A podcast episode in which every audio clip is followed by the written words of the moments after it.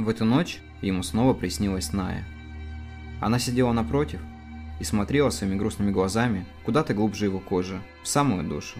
В комнате царил полумрак, лишь несколько свечей едва освещали помещение. Алекс почувствовал, как между ним и Наей пробегает электрический импульс. Поймав себя на желании прикоснуться, он протянул руку, но в этот момент его остановила невидимая стена. Ная улыбнулась, а затем произнесла «Тише, родной, еще не пришло время.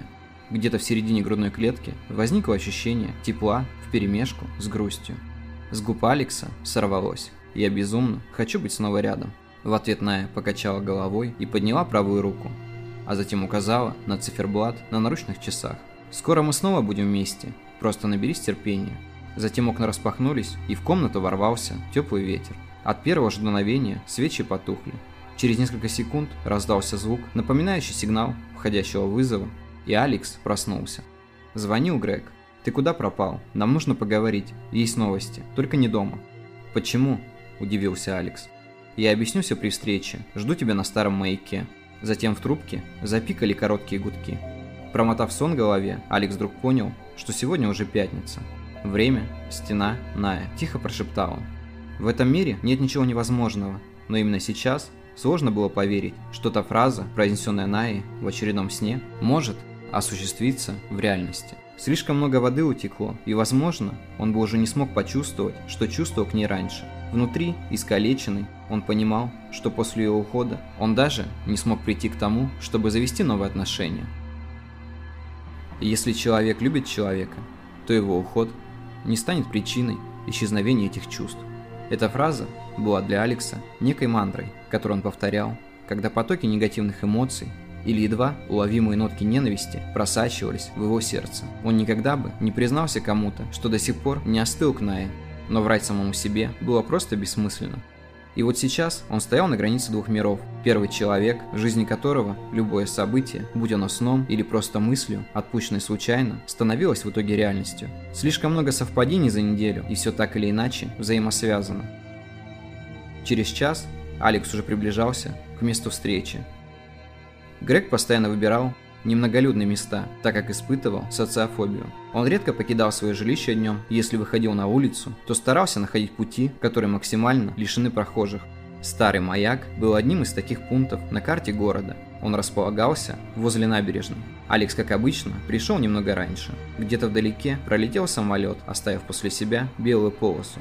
Мысль о том, что он так давно не покидал пределы своего города, принесли в душу Алекса тоску.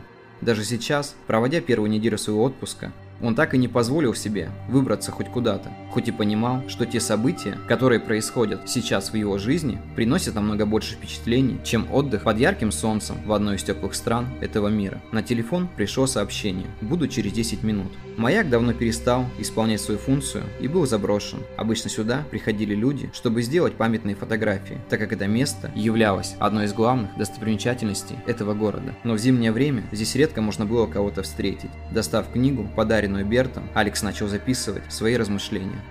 Жизнь дана нам для того, чтобы мы могли прочувствовать тепло и холод этого мира. Баланс, что граничит между нашим сознанием и всем, что вокруг, называется гармония. Мы тут всего лишь гости, и самое главное – это правильно воспринимать данную реальность. Человеку важно ощущать энергию, которая приходит к нему как из мира, так и изнутри его самого, и правильно ее распределять. Она дается не просто так, и мы просто обязаны отдавать вовне этот живой поток, превращая его во что-то нужное или стоящее.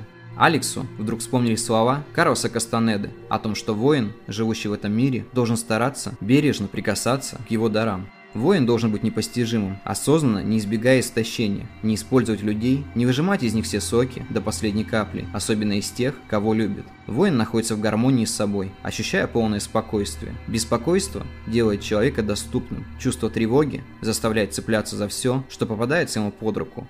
И в один момент человек истощает либо себя, либо то, за что он зацепился. В любом из этих сценариев конец будет трагичен.